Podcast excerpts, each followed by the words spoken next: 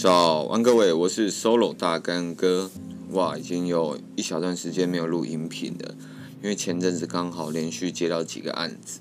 在时间的分配以及拿捏上，突然瞬间没有转换过来，所以害得我必须先把工作完成，再来准备我这一季的一个最后一集，到底要好好的跟大家讲一些什么东西。在这几天看到了，嗯，小鬼的新闻，当下其实看到。我非常非常非常的错愕，因为我还记得我每一天早上，之前在学生时期的时候，每天早上睡醒的时候，我躺在下面沙发赖床，好像是早上六点的时候，其实娱乐百分百都会重播，所以他那个主题曲我非常非常的有印象。然后那时候他还是小猪跟小鬼搭档那段时间，我认为是最好笑的那段时候。所以有时候虽然我在那边赖床，但是耳朵听到他们讲话，眼睛看着他们的，慢慢人就活起来。所以我有一段时间上学时间，我其实我是靠娱乐百分百来让自己就是不要从一直在赖床的状态下苏醒过来。所以那时候看到那则新闻，我就觉得哇，他不是还很年轻吗？就青春有一段好像就这样被剥夺走的那种感觉。所以我突然体会到一种爱要及时的这一句话的重要性，所以我就密了 Sharon，密了我的家人，跟他们说：“哎，我爱你们，让他们知道，就是爱就是要这么及时的说出来，因为真的不知道明天下礼拜到底会发生什么事情。所以我很推荐大家现在要打开自己的手机，打开 Line 群组、家人群组，打开密他们，告诉他们说你是多么在乎他们。”不用太恶心，就打个一两句就好了。因为其实，在这种华人社会体系，真的是大家虽然都是爱着对方、在乎着对方，但是大家其实都不会花时间去说出来、讲出来。那我会觉得，就从你自己开始改变，去告诉你的家人，告诉他们说你很在乎他们、谢谢他们之类的话。然后也因为这件事情，其实我想了一下，就是像我人生最大的转折，就是我家人生病。那那时候我就发现，其实每个人的生命真的真的非常的脆弱，不管是生病或者是意外，可能一瞬间真的是消肿即逝，就是咻，很快就就他这辛苦活了这好几年的努力或者什么，就瞬间。就这样消失了，所以我一直保持着，我们现在虽然才二十几岁，但是我们就应该要尽全力的去做自己想做的事情，而不是去找一个可能收入不错，但是自己做起来根本没有热忱的一个工作。那抱持着这样的信仰、热忱去做任何事情，其实你的进步、你的发展都会比一般人还要快非常多。而且讲老实话，你的生活真的会快乐很多。虽然有时候工作跟生活很容易绑在一起。但是那是你喜欢做的事情，所以你做起来就会格外的特别的心甘情愿。那我觉得这个心甘情愿其实真的非常的重要。你如果真的爱一个人，你要为他做牛做马，你甚至帮他当一个工具人，其实你都心甘情愿，你是乐在其中的。那如果其实你没有这么爱这一个人，你可能只是贪图他的一个美貌，或者是贪图他的一些呃能力等等，那这样子。你对他付出，其实都不会是真的很理所当然的想要付出，你会觉得好像是在例行公事一样，你就会感觉到非常的痛苦。所以啦，我后来就一直保持着，如果这件事情真的做得不开心，就算他的收入再好，或是条件再好，我就会想办法去调整，或者是去评估这一份工作还有没有继续做下去的一个必要。这样，OK，好，那这个部分先讲到这里。再来跟大家聊聊最近减脂的一些心得。如果有在看我 IG 的人，就会发现，哎，我好像有要准备去报名十月二十三的一个健体比赛。那 这算是我第一次的一个比赛。我在九月份的时候开始决定说要开始做这项的一个比赛，所以我的时间非常非常赶，大概就其实就只剩下两个月。那这两个月的时候，我的体脂肪大概是十六趴，十五十六趴，可能要降到。八趴，或是到九趴，我才比较有可能有干一年的状态。那因为这也是我第一次比赛，我也没有到达这么低的体脂肪，所以我不知道我自己会在哪里卡关，甚至是对于我自己碳水的一个敏感度，或者是脂肪的一个分配比例，其实我都还不是这么的像选手一样敏锐，就知道说自己就应该要吃多少。我可能还是要透过不断的尝试，那我在前个礼拜的时候，发现自己诶已经减了大概有呃四趴到五趴左右，就是到大概十一趴左右。所以我用的是一个比较快速减脂的方式。然后如果真的有一些特定场合需要快速减脂的话，那你可以试试看这个方式，不一定受用，这是纯属自己的一个个人经验分享。这样，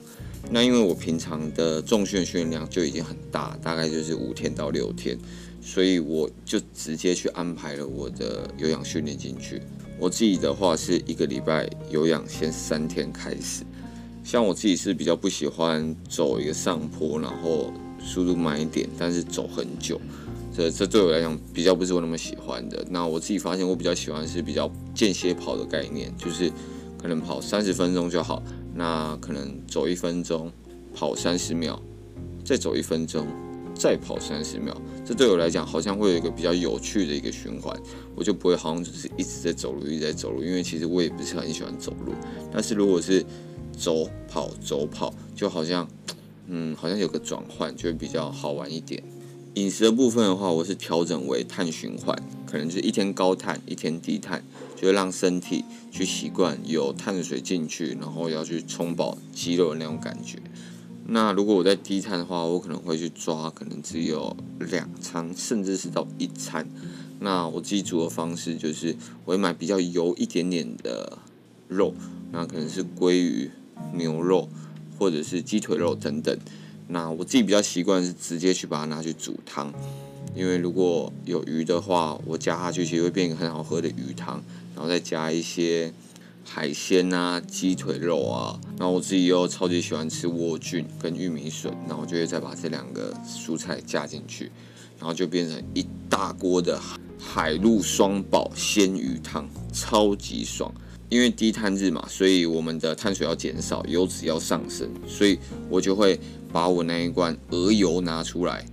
哇！真的是很爽，真的很推荐给大家。因为鹅油其实是一个很好的油。那我有时候可能没有办法买到这么油的肉的时候，我就会拿鸡胸肉，然后再去沾鹅油来吃，就会发现哇，这个鹅油好像把鸡胸肉变成了一个火鸡肉饭的感觉，就真是超好吃的。然后你就可以一直把鸡胸肉塞进去，然后鹅油又可以对你身体很好，所以其实我觉得是 超级赞的，就是推荐给任何一个想要吃这样低碳餐的人。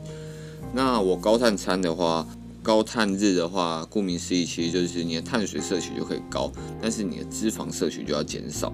那我自己在吃的话，就是白饭加鸡胸肉，就这样。那其实正常应该要再吃一点蔬菜，但我就吃的比较少量。那如果有看我 IG 线动，就会发现我常会 po 白饭加白鸡胸肉，那这就是高碳日的一个饮食。皮亚塔克他给他那边的柠檬鸡，它就是白色的鸡胸肉，但是它酥肥的很好吃，所以对我来讲根本完全不会有痛苦的感觉，甚至我还觉得很幸福，就是哇，白饭可以配这样的鸡胸肉，那我还会在一起撒一点盐巴或者是一些蒜头，其实就真的是非常干净，而且真的很好吃。所以我很容易就可以固定下来，我应该要吃什么东西，然后每个礼拜每天的分量都是固定好，都是算好的。那这样子我再去热量的掌控，跟我之后要去调整我的有氧强度就会比较容易。那到第二个礼拜的话，我吃的东西也都是一样，但我的有氧可能就变成四天，在下一个礼拜就变成五天，然后五天之后再变成可能变三十分钟，变三十五分钟，这样子一直的加强我有氧的强度。因为其实我真的有点赶着要减脂，所以甚至掉点肌肉量都还是可以接受的。因为我的肉量不如人嘛，没办法，所以我就只能把自己缩到最干，让自己的线条还有 posing，我就可能要多练一点，就是在这些动作掌握还有我的线条切割度，看可不可以追上一点点我肉量不如人的一个状态。那在这段期间，其实就会很多人问说：“诶，那你为什么可以这样子坚持下去减啊，或者是减那么快等等的？”那我会觉得有一个很大的这种，就是很多人认为说他要减肥，然后他就会瞬间做得很极端，例如他所有干净从原本都吃便当，瞬间变成自己准备，然后都会变得几乎无调味，就就是连我都我绝对没有办法去做吃这样无调味的东西。就像是如果它的肉已经可是用汤煮完的，就算它有味道，但我还是会去加一些胡椒粉或者是盐巴，去让它的味道更强烈，让我更好吃进去，或者是加一些辣辣椒酱，那营养价值就会自己去判断一下。那这样子会去帮助我，可以比较好的把这些食物吃下去。就像是有些人他真的很不爱吃菜，就像其实我真的很不爱吃菜，但是我为了要逼自己吃菜，我想办法让生菜沙拉好吃一点，甚至我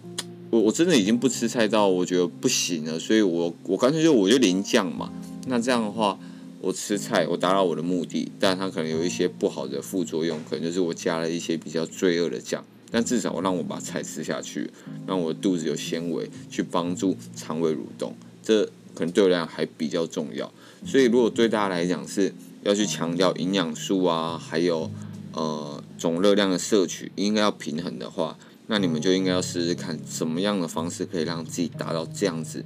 一直吃下去的状态。如果要加一些好吃的辣椒酱或者蒜蓉酱，嗯，可能要挑过。那这一些热量就真的是不小补，可能会去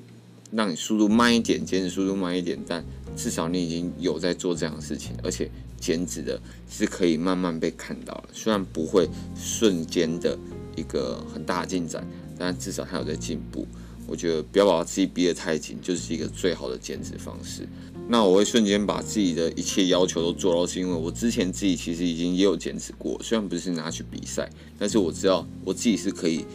嗯，承受这样子的一个饮食方式。那我知道我不能吃水煮的鸡肉，或者是很无聊没有调味的东西，所以我就会在调味料那边多看一点。那有一些比较好的一些辣椒酱啊，或者是一些胡椒粉。这些都可以帮助我下咽的，我就一定会去买。那我这次又找到了鹅油，又可以让我更快的塞进去更多的食物。所以找到有什么样的一个小工具或者是一个小酱料，可以来帮助你达到你可以吃这些这样子比较健康的食物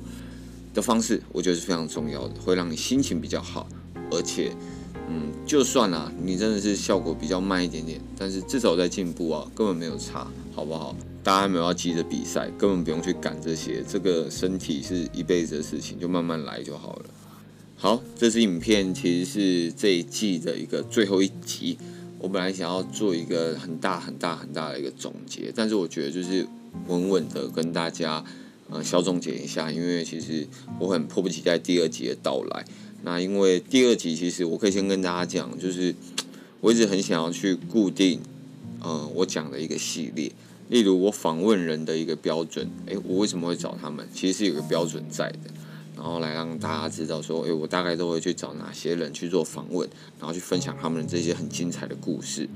那我的摄影的部分虽然是比较硬的知识，那听的人有一定的比例，但相对比较少。那我觉得还是会有些人是为了特地听这些比较硬的知识，或者是想要学一些有关于摄影的东西才听的，所以这方面我还是会一直讲。那我也会去想办法再去把它讲得更生动，更可能好笑一点，让大家更好吸收。甚至如果我觉得用讲的不够，我还会再多拍一个 YouTube 影片，来帮大家更能够去了解这个我想传达的一个摄影的一个分享。这样，那还有一个系列，其实是因为可能前阵子跟一些在自媒体产业工作的一些朋友聊，他们会觉得，诶，像 Podcast。其实很多都是在健身啊、通勤啊，或者甚至在睡前的时候会被打开来收听。那我现在做的东西比较多，都是比较适合可能通勤，或者是大家可能在健身的时候可以听一下的一个项目。那如果我可以再去把可能我想要讲的一个生活，或者是我最近学习到一些什么东西，用一个比较轻的语气表达出来，让大家在睡前的时候可以点击这一系列的一个。比较故事、比较生活的一个类型，因为我有听几个朋友回馈，其实他们是都在睡前的时候会比较常打开这个 podcast，然后来听。那有时候我在讲什么，根本其实到后面其实就没有听到，因为其实就睡着了。那我觉得这样其实也是很棒，就是我是陪你们最后一个入睡的那个人，这种感觉其实超好的。所以我就觉得说，嗯，有时候可能放弃一下语调。讲一点我想要诉说的一个故事，或者是一个我最近发现一个观念，慢慢的讲，轻轻的讲，然后甚至可以帮助大家一起入睡的感觉。我觉得听起来很难，但我觉得好像蛮好玩的。那我可能就会尝试看看。那大家有什么回馈的话，都可以在新的一期给我一点建议。然后一周可能就会固定发个两三支的一个音频，固定在某些时间，然后时间长短我也会去拿捏一下。时间来得及的话，我会做一个简易的一个吸音板，挡在我的麦克风周边，能够让我的收音再更好一点，就不会让大家听到现在这样其实有不是这么完美的一个收音。那在第一季我做的事情，其实就是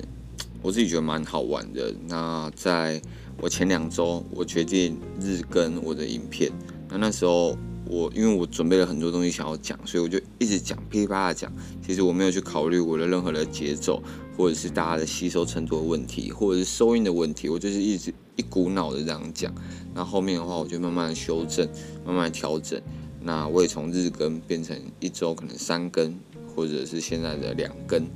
就是想要让我每一次讲的东西，我可以很认真的准备好。然后准备好之外呢，我的收音我也可以去把它控制好。那前面讲的就是内容准备好这件事情，其实我也是会打一些逐字稿起来，是因为我可能会也会放在我的官网上。就是把它变成文字放在上面，因为有些人就是习惯用文字去阅读，有些人就是习惯用听的，所以我也会在最近整理一下一些之前讲的一些文章，然后把它放在我的官网上。然后如果有相对想要看的人，或者是有什么任何想要问的问题，都可以在上面联络我，然后密我。那上面我会放一些我的作品集，跟我们现在团队有在帮大家做什么样子的一个影像服务，都可以在上面给大家参考一下。